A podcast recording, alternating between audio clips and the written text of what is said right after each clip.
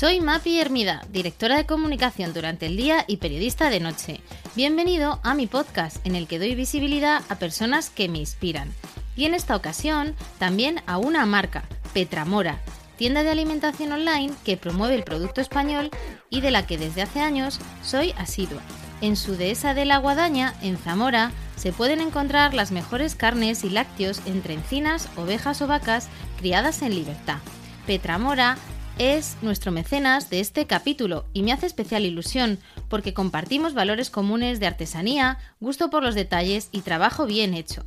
Podéis beneficiaros de 15 euros de descuento en sus productos con una compra superior a 50 euros con el código MAPIERMIDA en su web petramora.com. Y ahora sí, comenzamos.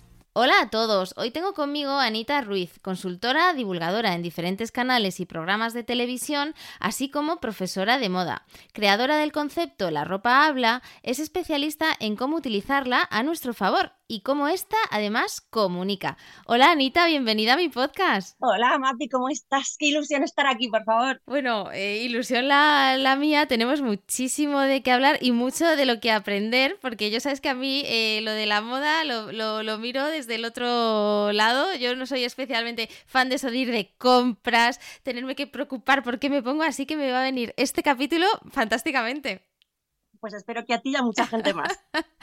Oye, Anita, como sabes, em, siempre mis podcasts empiezan por una recomendación gastro, un restaurante. Eh, ¿Dónde come Anita? ¿Qué sitios le gustan? Pues te diré que yo soy muy de, em, sitio pequeñito e informal, me atrevería a decir. No soy, no soy no soy una gran gourmet comiendo las cosas como son. Y entonces he estado dándole vueltas a qué recomendarte, porque ya sabes que yo soy seguidora de tus podcasts y he apuntado muchas recomendaciones de, entrevistados.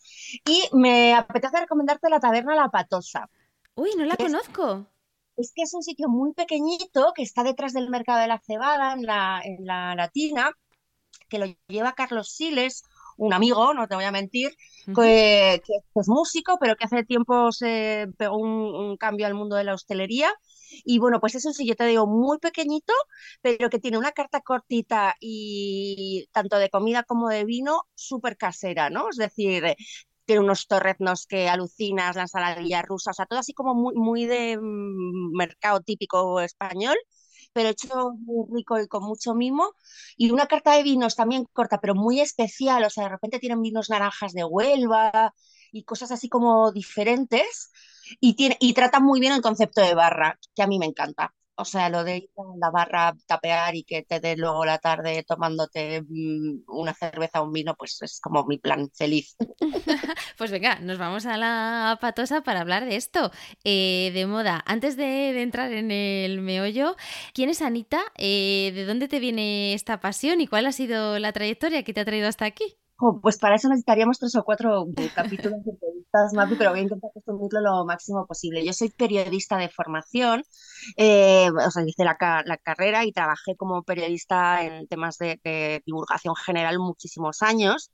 Y lo único es que al mismo tiempo que trabajaba, gracias al horario que tenía, que era, que era el, turno de fin de semana de informativos, pues eh, me dio por seguir estudiando y estudié moda estudié comunicación de moda, imagen, algo de estilismo, es decir, me seguí formando y trabajando en eso, pues como casi algo como, como mm, hobby, por decirlo de alguna manera, mientras mi, sustento genérico era, era la tele en, en su versión, como digo, de información general. Cumplí los 30 años y esto que nos pasa a muchos de la crisis existencial, ¿no? De los 30 de uf, llevo un montón de años haciendo esto, porque yo empecé a trabajar jovencísima, eh, líos de novios, como siempre nos pasan a todos, eh, cosas varias, y dije, ¿qué hago yo aquí? ¿Voy a estar el resto de mi vida? ¿Me queda un montón de vida de por delante? No, no, no, no, no, no. Y pegué un volantazo y en mitad de la crisis anterior me largué de la tele y empecé a trabajar por mi cuenta como freelance, pues ya en temas más dedicados eso, pues al estilismo, la comunicación de moda, tuve una temporadita una pequeña agencia de comunicación, em, luego pues trabajé haciendo primero moda y luego casi de chica para todos de muchos grupos de música. eh, de festivales. Mm, es lo bueno también de tener muchas inquietudes y, no tener una familia que mantener, que eso, que eso ayuda mucho. Y bueno, pues el, el mundo en el que me encuentro ahora, que es este en el que estoy ya plenamente dedicada a la, a la asesoría de imagen pública, pero también a la divulgación de, de lo que es la moda como herramienta de comunicación, llegó casi con la pandemia, porque ahí nació, ahí nació el concepto este de la ropa habla y nació en redes sociales, como pasan con todas estas cosas, y empezó a funcionar muy bien el que el explicar lo que hacemos todos, todos los días, que es vestirnos, ¿no? Es cierto que, esa cosa que es prácticamente, yo creo, la única cosa que tenemos en común todos los seres humanos, que es eh, adornarnos por la mañana, ya sea con un taparrabos en una tribu todavía perdida o, con el último bolso de diseño en París, tiene una, una, condición, como digo, muy humana, pero con mucha trascendencia sociológica. Entonces, el explicar el porqué de esas imágenes, eh, pues empezó a gustar mucho a la gente, primero en redes sociales y luego empezaron otra vez a llamarme pues antiguos compis de la tele. Y oye, pues al final ahí estoy, eh, como digo, intentando eh, explicar ese lenguaje que es el de la ropa. Eh, ¿Qué es esto exactamente de la, de la moda? Porque es verdad que la palabra moda tiene un doble significado. Por un lado, ir a la moda es acercarte a cualquier tipo de tendencia, más allá de la ropa. Por otro lado, la moda está vinculado 100% a vestirse. ¿Qué evolución ha habido de, de, la moda? Tú que también te dedicas ¿no? a lo que es la parte de docencia. Pues mira, es curioso y esto es algo que pasa en el español porque utilizamos la palabra moda para muchas cosas que, por ejemplo, en inglés no pasa, ¿no? Con los anglosajones tienen una mayor facilidad para, para definirlo. Y la moda en sí, en realidad, es el, el, conjunto de tendencias que lleva, que lleva un grupo grande de población durante un determinado periodo de tiempo, ¿vale? Entonces, eso es una moda. Ahora me atrevería a decir, por ejemplo, el color rosa, que, es, que está en todas partes, ¿no? O sea, está, está a la moda. ¿Por qué? Porque lo lleva mucha gente, porque lo vemos en todas partes, porque es fácil de adquirir, eso es una moda. Y cuando dentro de varios años hablemos de, del año 2023, pues se hablará o se verá en muchas fotografías que son eh, nuestros recuerdos históricos ¿no? de, del, del paso del tiempo, mucha gente vestida de rosa por ejemplo. pero, pero, pero luego eso, la moda está dividida en pequeñas mm, tendencias o, ¿cómo explicarlo así un poco más genérico? Está dividida en pequeñas tendencias o en pequeños grupos poblacionales que hacen cosas diferentes, ¿no? Es decir, no es lo mismo cómo se viste un chaval de 20, de 20 años que una señora de 60, por muchas cosas que tengamos en común y cada vez más, ni cómo nos vestimos en Madrid a cómo se visten en, Madagascar, por mucho que cada vez tengamos más cosas en común también. Es que al final agrupa muchas cosas. Pero sí que es verdad que en la moda, así, en concepto genérico, es eso que te decía, es eso que llevamos todos, que nos define en un periodo, mm, en un periodo de tiempo y lugar generalmente también. Decías que no hay nada más, más democrático eh, que la moda, que todos nos, nos, vestimos. Cuando profundizaba un poco preparando esta, esta conversación, eh, me hacía gracia, ¿no? Porque en el fondo es, es completamente cierto, ¿no? Eh, yo que soy quizá más escéptica, ¿no? Que en el fondo le presto menos atención, pero, pero escuchándote decía, cuánta razón tiene Anita, ¿no? y efectivamente, ¿no? Al final vestirnos es algo que nos caracteriza eh, qué importante también es destinarle y dedicarle atención. Sobre todo, ¿sabes qué pasa? Que si nosotros no le dedicamos atención consciente, lo vamos a hacer de una manera inconsciente. Y si nos vestimos desde el inconsciente, probablemente digamos cosas o expresemos cosas que no queremos expresar. Me explico.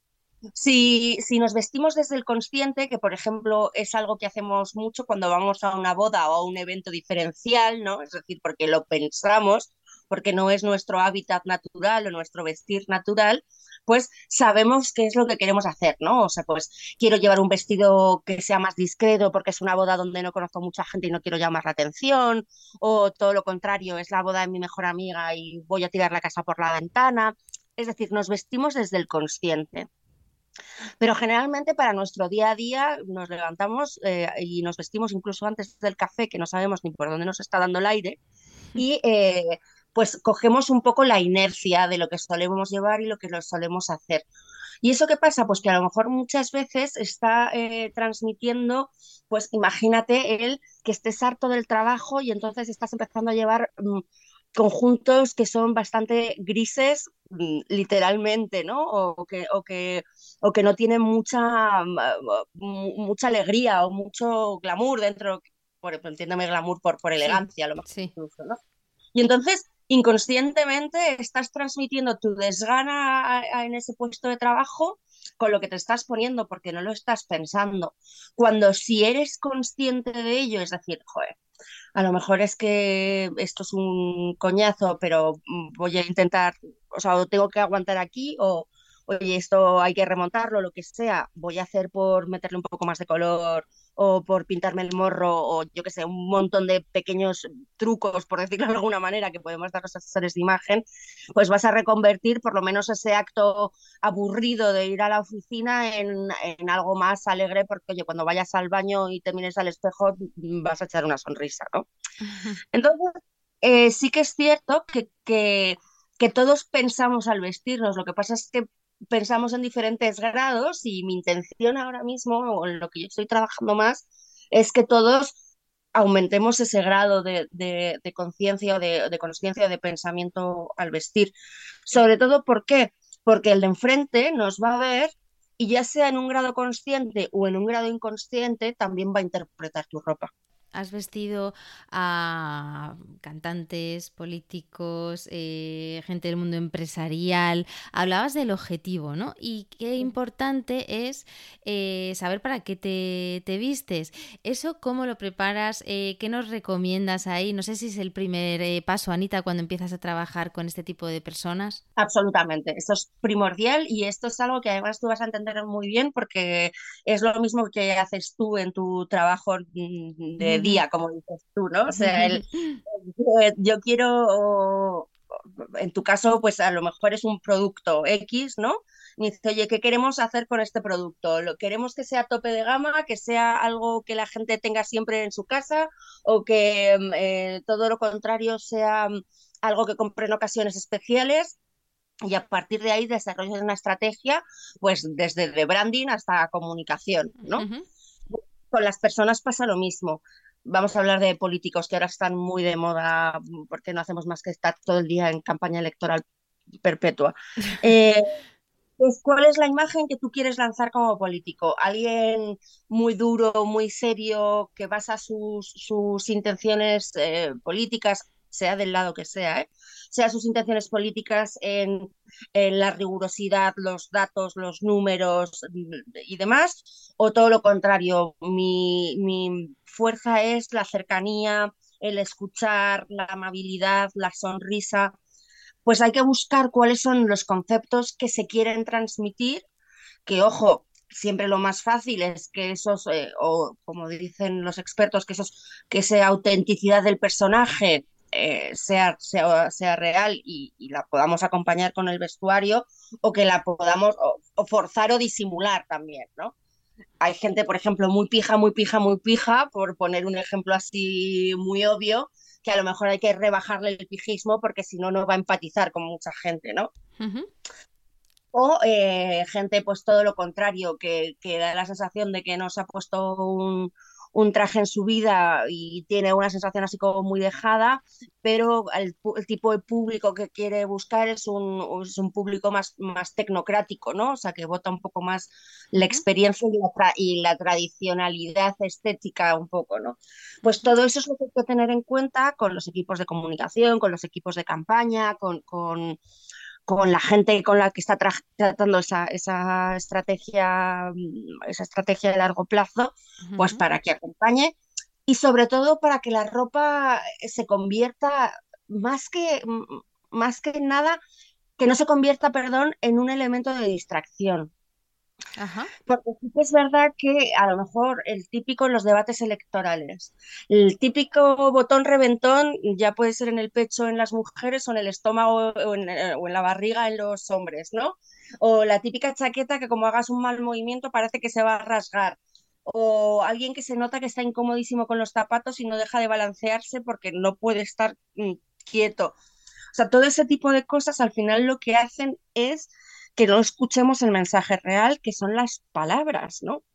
O, las ideas. Entonces, lo que queremos conseguir muchas veces es eso, que no, que no sea un, un, distractor.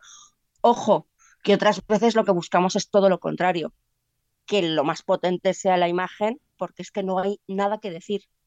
Mm. Y como no hay nada que decir, si de repente llevas una chaqueta eh, con un mensaje escrito obvio o con un color que inesperado o con lo que sea, vas a dar muchos titulares y nadie va a rascar a lo mejor al... Eh, ¿Y las propuestas? Entonces, se pueden buscar por los dos lados. Tú eres una fiel defensora, Anita, de, superar ¿no? esa visión de la moda como algo frívolo, eh, no solo por la importancia de la industria, ¿no? sino efectivamente ¿no? pues por todo lo que supone esa comunicación no verbal eh, y, ahí la ropa es eh, uno de los factores clave de, de, lo que podemos transmitir. ¿Crees que hemos avanzado? ¿En qué punto crees que estamos? Pues yo creo que ahora estamos en un punto un pelín complicado. Me explico. Y estamos en un punto un pelín complicado porque em, es verdad que la ropa cada vez es más, eh, más importante, eh, o la imagen, perdona, la imagen en general cada vez es más importante. ¿Por qué? Porque estamos en este mundo de Instagram y de TikTok, ¿no? Donde ya los, las personas no controlamos nuestra emisión continua, sino que, que el resto pueden vernos incluso al otro lado del mundo en tiempo real, todo el rato. Y entonces estamos en un momento donde hay veces que eh, nos pasamos un poco de frenada. Mm, entonces, bueno, para, para mí como profesional es un momento súper interesante porque la gente se está empezando a dar cuenta de la necesidad de todo eso, ¿no? Y, del, y, del, y de la importancia que tiene y de, y de que al final quedar bien en una foto es tan importante como como mm, eh, haber casi hecho bien los números eh, o cerrar bien las cuentas anuales de, la empresa. Pero, em, pero eso, tenemos que llegar al momento en que esto se normalice para encontrar el equilibrio, ¿no? Yo me, a mí me rasgo mucho las vestiduras con, eh, con una frase que ahora se está leyendo mucho en muchos periódicos, en muchos de, de internet y tal, en el mensaje secreto que manda Pepe con su corbata. No, cariño, no es un mensaje secreto. Es decir, si se ha puesto esa corbata y se la ha puesto desde la conciencia, el mensaje menos secreto no puede ser, ¿sabes?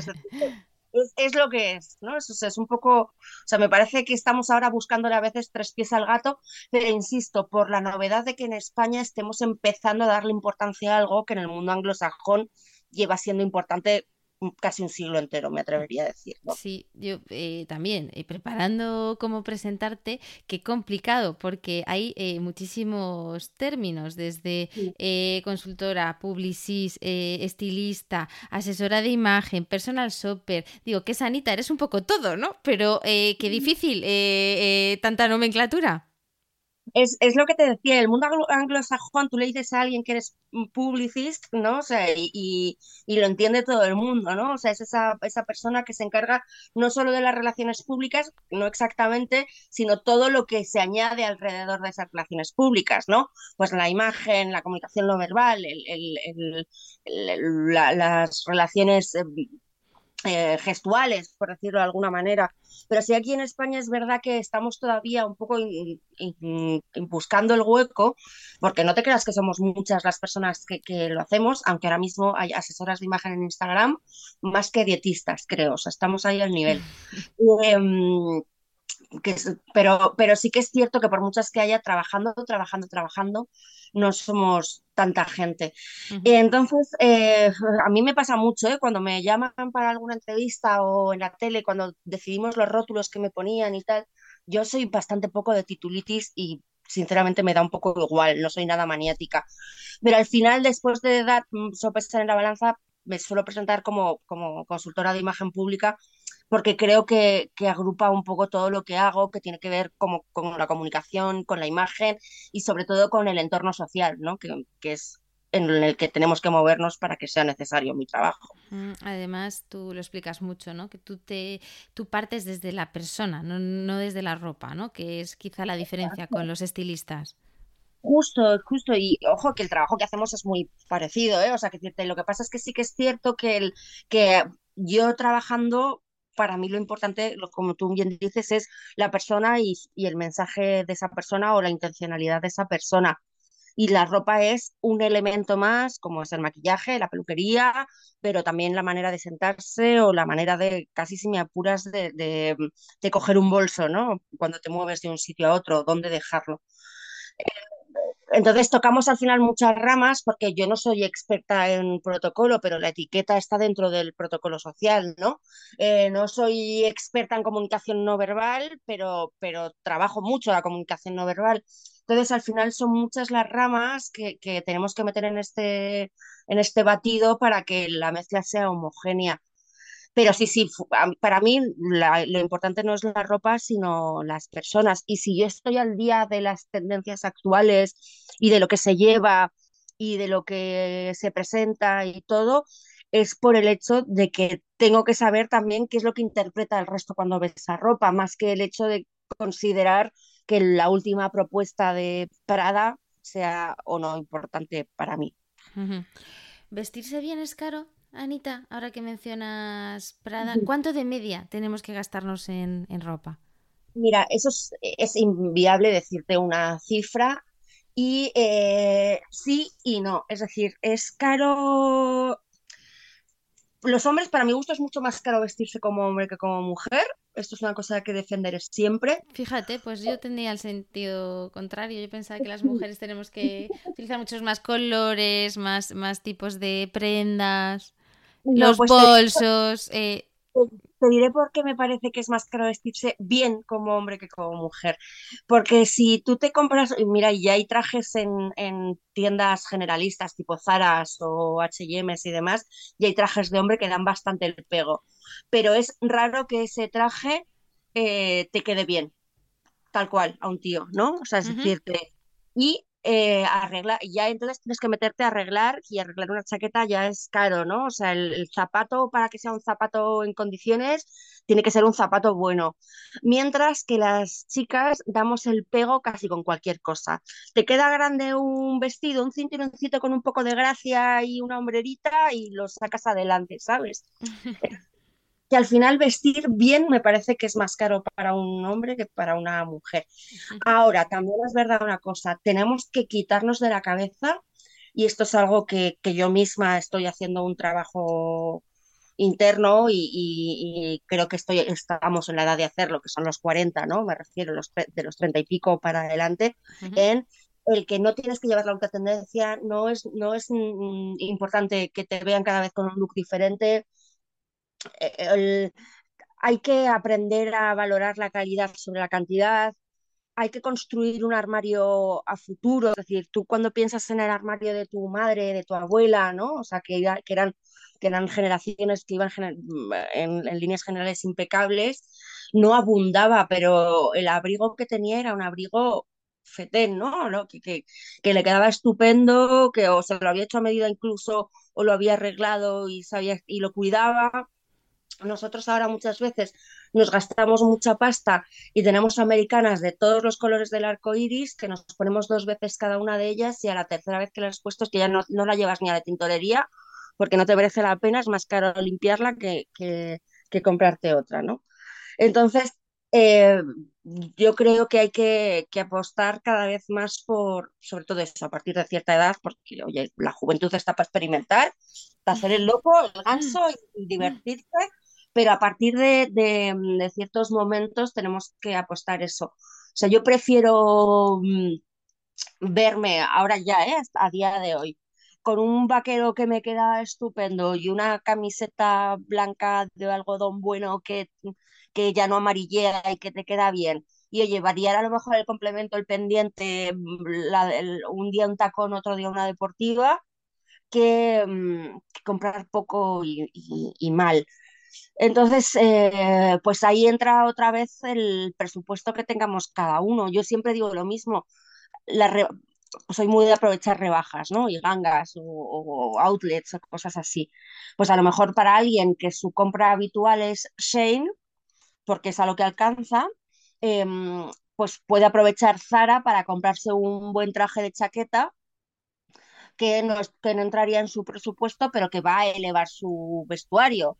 Si normalmente compras en Zara, pues a lo mejor tu próximo paso es mm, eh, eh, Marina Rinaldi, que se me está ocurriendo que está ya grande, mm, pero que tiene cosas muy monas.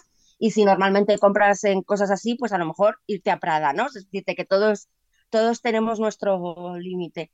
Y afortunadamente en todas las bandas de precio se pueden encontrar cosas muy monas que con, con un poco de cabeza puede llegar a crear armarios súper interesantes. ¿Qué opinas de esto del fast fashion, ahora que hablabas de, de por ejemplo? Pues a ver, creo que, que son, son empresas que tienen, tienen su importancia y su valor en el ciclo de la ropa. Yo, por ejemplo, he sido súper crítica con Shane, muy, muy crítica, y eh, ahora y, y, empiezo a pensar que hay que ser más crítica con cierto tipo de compradores de Shane que con la marca. Me explico. Es decir, por ejemplo, Shane ha hecho un favor gigante a gente de tallas grandes. O sea, no existía tiendas de tallas grandes con bañadores de mil colores, con una con abundancia de, de patrones, de colores, de tejidos, de, cosas, es decirte, que eh, no, no, había, o sea, no, no había. Entonces ha abierto ahí un campo muy interesante de, de, negocio que el resto de las marcas no estaban interesadas, no porque no pusieran a hacerlo, sino porque muchas veces no quieren que sus marcas estén mezcladas con cierto, mm, cierto tipo de cuerpos, y esto es así y hay que asumirlo, ¿vale? Em, pero sí que es cierto que yo con lo que no estoy de acuerdo es con esos vídeos que ves en, en TikTok o en Instagram de la gente que le llega una caja que debe pesar 10 kilos llena de productos de Shane que se van a poner una vez o ninguna y que van a terminar en el vertedero. O sea, ese consumo es con el que yo no estoy de acuerdo. O sea, a mí Primark me parece que hace una función maravillosa porque puedes jugar con la tendencia, porque puedes meter algo de color dentro de ese armario interesante del que hablábamos antes, ¿no? Em, que sea muy de temporada, que no, no necesitemos invertir mucha pasta. Ahora, lo que no estoy de acuerdo es con el comprador compulsivo de, de Primark, porque como cuestan 10 euros las, las cosas, me lo voy a comprar todo y me lo voy a poner una vez, porque en Instagram ya me han visto lo que llevo, ¿no? O sea que yo creo que mm, es más problemático el consumo abusivo que la marca en sí. Entonces, porque como consumidores además, y aquí viene un poco nuestra responsabilidad mm, social de cada uno, tenemos que defender además que, todo lo que se haga se haga en, condiciones, y me refiero, y si una camiseta cuesta eh, dos euros puesta en tu casa, hay algo en esa línea de producción que, que está fallando. Mm. Entonces, eh, yo soy muy defensora del low cost, el low cost vigilado, es decir, que ahora, hay, ahora hay empresas y consultorías vigilando que se hagan las cosas bien en, países en vías de desarrollo, pero no estoy nada a favor del, del consumidor occidental o el consumidor del primer mundo, eh, que es absolutamente bulímico. Y el medio ambiente, Anita, un buen melón. Esto de, hablamos de la sostenibilidad también en moda. Eh, un vaquero consume, em, creo, más de 11.000 litros de agua. Eh, cuando vas a una presentación, un evento de sostenibilidad, siempre te pone la foto de las industrias que más contaminan y te pone la moda. Em, ¿Esto es así? Primera pregunta y segunda, ¿cuál es tu visión?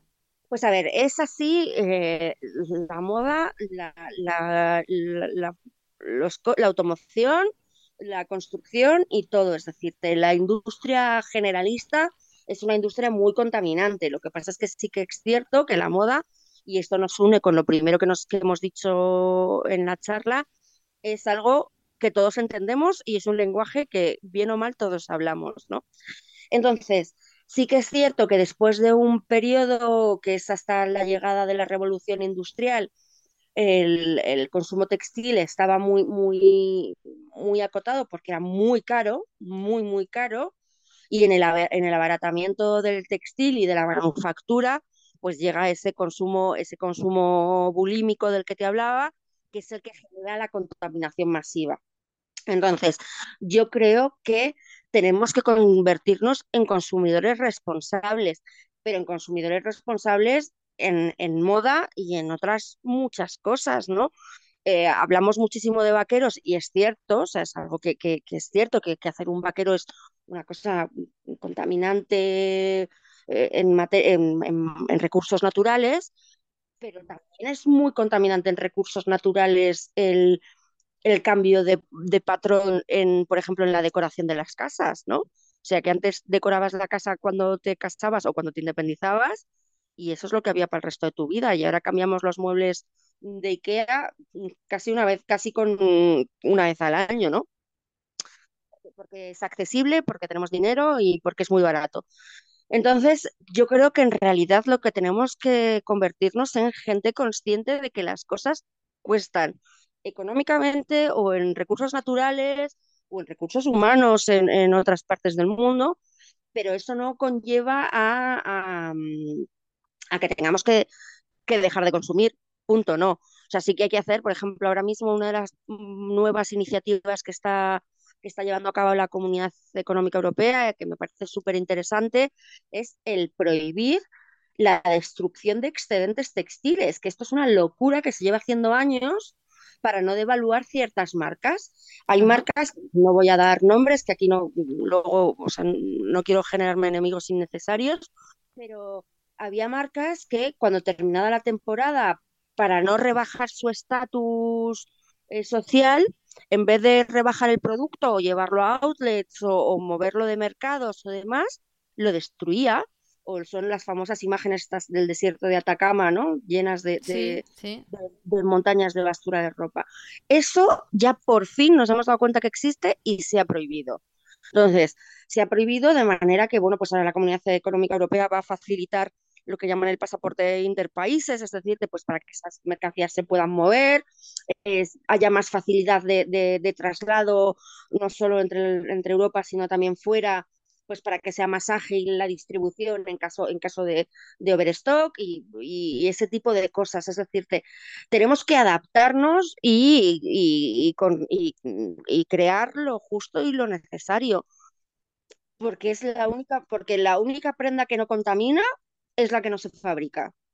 Entonces, el, hecho de, tener o empezar a valorar, pues eso es la segunda mano, los armarios circulares y demás, bueno, pues es algo que yo creo que también que la gente que estamos en divulgación y que estamos en, o que tenemos cierto influencia, me cuesta todavía decir esa palabra, cierto tipo de influencia, el em, decir que hay muchas maneras de consumo y que no tenemos que demonizar ninguna de ellas, excepto la bulímica, insisto, que la demonizaré siempre que, me dejen decirlo, pero todo con conciencia y con respeto.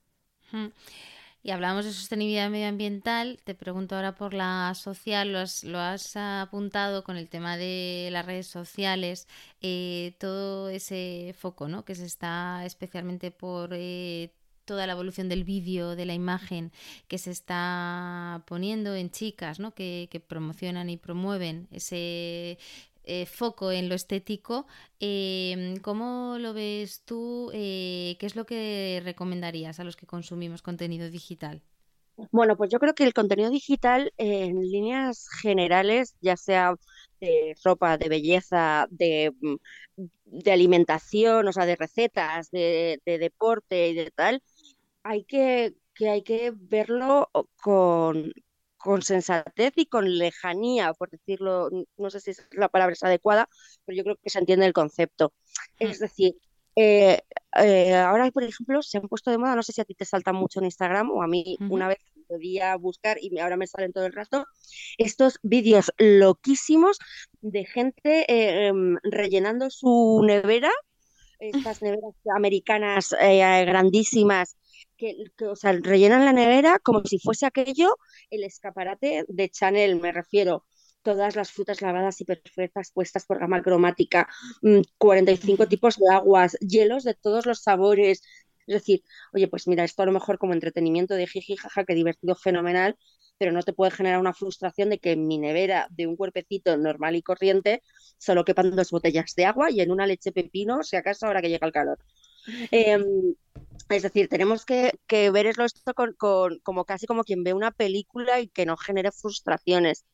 Y con la ropa pasa, que es, yo creo que ha sido una de, los, de las industrias que más afectada se ha visto por las redes sociales, pasa un poco lo mismo. Es decir, tenemos que ver las cosas con, con, lejanía y sin que nos genere una ansiedad excesiva. Hay gente que dedica al mundo de la moda y le van a estar mandando ropa todas las semanas o, cosas eh, todos los días y va a estrenar y, y va a ir a fiestas maravillosas y va a hacer cosas bueno, pues que esto pasaba antes también. Las supermodelos y las redactoras de Vogue de los años 80 también iban a fiestones y le hacían viajes y les regalaban cosas, pero como no se veía, pues no generaba una ansiedad mm, por querer hacer lo mismo, ¿no? Ahora lo vemos y quieres hacerlo. Entonces, ¿para qué te vas a comprar 45 trajes de lentejuelas, cariño, si no vas a una fiesta más que dos veces al año? O sea, analiza el que, ves y cómo eso lo, lo llevas a tu vida, ¿no? Entonces, claro, decir esto desde una adultez responsable es relativamente fácil. Ahora, mm, eh, yo sufro por mis amigas que tienen ahora hijas de 12 y 13 años.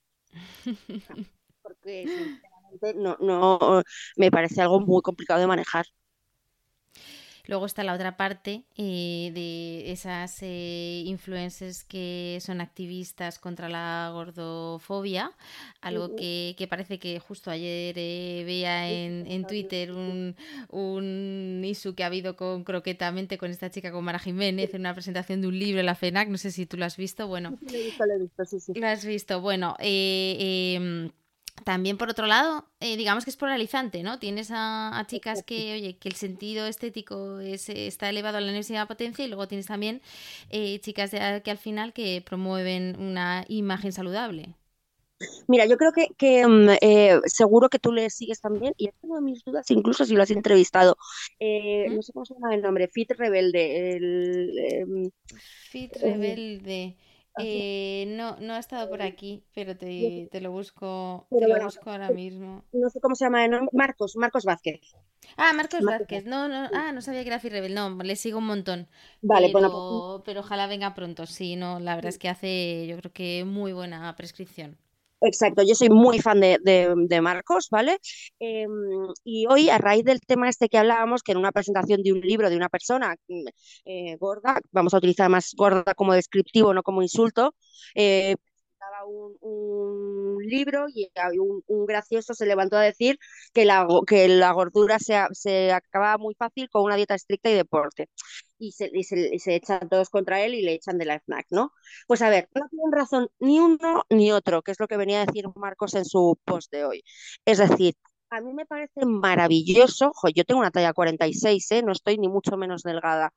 Eh, me parece maravilloso que la gente que por un motivo o por otro, porque además la gordura tiene muchas o sea, muchos factores, no es no tienes por qué ser descuidada comiendo o cuidándote para ser gorda, es decir, hay millones de factores que te pueden llevar ahí y me encanta que haya gente que tenga ejemplos visuales de que mm, si tienes una talla 46, una 48 o una 50, no tienes por qué vestirte con un saco de patatas. O sea, me parece maravilloso. Ahora también, lo, y, y, verlo desde la normalidad y desde la diversidad corporal y, mm, y, todo lo que quieras. Ahora, lo que tampoco me parece bien es que eh, romanticemos según qué conductas o según qué historias porque como dicen muchos médicos, si tú ahora tienes 30 años y sobrepeso y tienes unos análisis geniales, pero probablemente cuando tengas 60 tus rodillas estén peor, tu, tu, tu, hipertensión esté peor, es decir, que lo cual no quiere decir que si tu cuerpo es un cuerpo con tendencia a engordar, tengas que luchar para tener una 38, porque probablemente nunca la vayas a tener, al no ser que literalmente dejes de comer y ahí sí que vas a estar enferma. Pero, pero sí que hay que cuidarse. Entonces, tenemos que desvincular el cuidarse con tener una talla 40 porque creo que, que no tiene por qué ser paralelo, ¿vale? Es decir, hay gente que se cuida mucho y que por su forma corporal, mm, su, su tiroides o, su herencia genética eh, siempre va a tener eh, eh, una talla superior, pero tampoco es decir, uy, pues es que como ahora estoy gorda y si lleva a estar gorda, pues mm, paso de cuidarme.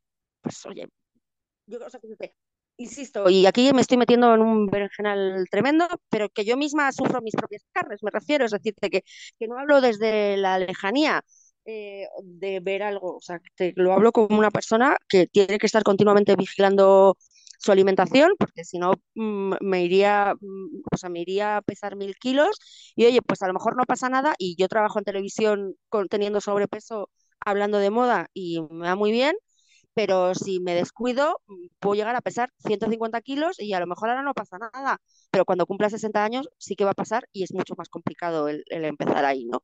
Entonces, es, es una rueda ultra complicada, ultra complicada, que me parece que, que, mm, que está muy bien que se hable de ella, pero insisto, tenemos que hablar de ella escuchando a la gente que sabe en todo, que sabe nutrición, que saben en estética, que saben en, medicina interna, que sabe en, o sea, eh, en articulaciones, o sea, traumatólogo, es decir, muchos factores que, influyen ahí y, eh, bueno, pues hablar a la gente con, con razón y con cabeza sin olvidarnos eso, que los cuerpos son multidiversos y que, que no tienes por qué quedarte en tu casa llorando de la pena porque no tengas una, porque no tengas una 38, ¿no? Anita, em, referentes del mundo de las redes sociales, de la televisión, más allá de seguirte y ese hashtag de la ropa habla, que yo por lo menos no me pierdo, he aprendido muchísimo contigo y sobre todo, em, digamos que me has hecho ver la moda con más matices, ¿no? De, que efectivamente esto no es un tema banal, sino que es, que es algo que también comunica, ¿no? De tu, de tu persona y hay que prestar eh, cuidado. Eh, ¿Quiénes recomendarías? Hablas de Marcos Vázquez, revolucionario, que ya lo, he encontrado. Em, eh, ¿qué, personas sigues tú? ¿Quiénes eh, nos recomiendas? Bueno, pues te diré que yo soy bastante desastre con esto y me canso de mucha gente y entonces voy haciendo como limpias, excepto a los que sigo por ser amigos, ¿no? Pero si no voy como haciendo como muchas limpias. Pero a ver, así cosas que me parecen interesantes. Por ejemplo, hay una, em, eh, bueno, esta la voy a recomendar también por ser amiga y, pero, por ejemplo, Nagore Valera, que es, que es una... Mm, ¿Cómo has dicho, Ana? Nagore, Nagore Valero, que es una, una ilustradora y hace pañuelos, por ejemplo, o sea, ya lo que las ilustraciones sobre todo las hacen pañuelos, pero por ejemplo es genial porque eh, hace como muchísimos reels para con su con un pañuelo cómo cambiar completamente un look, ¿no? Es decir, pues tengo un pañuelo y con ese pañuelo me puedo hacer un turbante, pero también me puedo hacer un top, mm, puedo cambiar una forma de un vestido, puedo hacerme una falda, o sea, todo ese tipo de, cuentas que dan así como ideas de, de, mm, buscar cosas diferentes sin gastar mucho dinero me, gustan, me gustan muchísimo. Y luego eh, sigo así, a ver, así aquí en, estoy, mira, estoy, según estoy hablando contigo, estoy haciendo así un repaso rápido, rápido por, mi, por mi Instagram eh, Igual marcas también que digas, mira, pues esta, esta marca, ¿no? Que, que he pues, descubierto. Este he descubierto ahora que son las que me han hecho el traje de chula para mí de este año, que por fin me hice un traje de chula porque como madrileña llevaba mucho tiempo queriendo hacerme, que son unas niñas que se llaman Vestuario Carmen 17, que me encantan porque representan el muchísimo una de las cosas a las que creo que tenemos que tender un poco también ahora, ¿no? Que es al, a la moda de sastrería accesible con producto local. Es decir, ellas están en, la calle Carmen 17, en, en, el centro de Madrid, muy cerquita de Sol, y, por ejemplo, todas las impresiones de sus eh, telas las hacen eh, aquí en, muy cerca en Madrid. Los remaches los compran en Pontejos, que está cerca, es decir, te buscan un poco todo lo que es la economía circular y, un poco el, la medida, la medida bien de precio o, de, o accesible de precio, ¿no? Lo que decíamos, mejor tener un vestido especial que, que 17, 17 malos. Ese me gusta, y, pues, y, como ellas, pues hay varias, hay varias que me gustan, muchas marcas que me gustan muchísimo. Por ejemplo, Zati, que es una marca de sombreros de, de la comunidad valenciana, que recuperaron una antigua sombrerería y ahora hacen sombreros de tendencia de verano, de, paja y demás, súper de tendencia, pero con, con tradición, eh, con la tradición artesana eh, de, toda la vida de la zona, ¿no? o sea, es decir, me gusta buscar mucho y, bucear por ese tipo de, marquitas pequeñas que están salvando la artesanía, porque hija mía, lo que igual que te decía antes, que ahora das una patada a una piedra y te sale un asesor de imagen o un diseñador de moda, estamos perdiendo las manos que hacen esas cosas, ¿no? Las costureras, las bordadoras. Mm los, los demás. Entonces, cada vez que encuentro a alguien, por ejemplo, otras chicas geniales, Fantoche, que son gaditanas, que son dos chicas gaditanas, que hacen, que crean colecciones de moda a través de prendas ya creadas, o sea, de excedentes de prendas. Y entonces, por ejemplo, este invierno han hecho una colección chulísimas de bombers, súper modernas, a través de americanas de abuelo, de señor, que, que, les donaron, pues no sé si fue el corte inglés o una cosa así de estas que estaban metidas en un almacén desde hace mil años y que las compraron por medio duras y han hecho unas chaquetas chulísimas.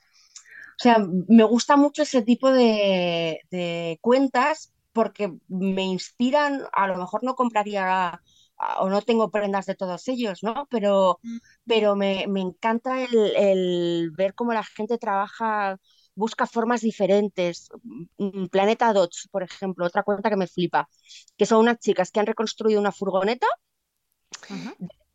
chulas y van por los mm, por las típicas fiestas medievales estas bueno fiestas de, tradicionales de, de que, se, que ahora ya en verano en casi todos los municipios de, de Madrid o de España o incluso en los coles, pues eso, enseñando un poco cómo es el reciclaje textil, cómo, cómo hacer eh, upcycling, que se llama, ¿no? El darle una segunda vida a la ropa. O sea, ese tipo de cuentas son en las que estoy ahora como súper enganchada. Qué bueno, pues cerramos ahí también promoviendo ese consumo local nacional, eh, también ¿no? la reutilización de, de, la, de, la, de la ropa, el darle ese segundo uso. Anita, he aprendido muchísimo contigo, no me cabía duda, pero es que es un gusto, la verdad es que escucharte. Muchísimas gracias. No, gracias a ti, que ya sabes que yo soy muy fan tuya en líneas generales, pero el, podcast también. Y oye, pues estar en un podcast que escuchas normalmente para mí quiere decirme que estoy haciendo algo bien y eso me hace mucha ilusión. Muchas gracias, Anita. Un gusto, un beso gigante para todos. Si eres una empresa o una marca y quieres ser mecenas de este podcast, tienes toda la información en la sección de contacto de mi web www.lagastronoma.com. Hasta la próxima.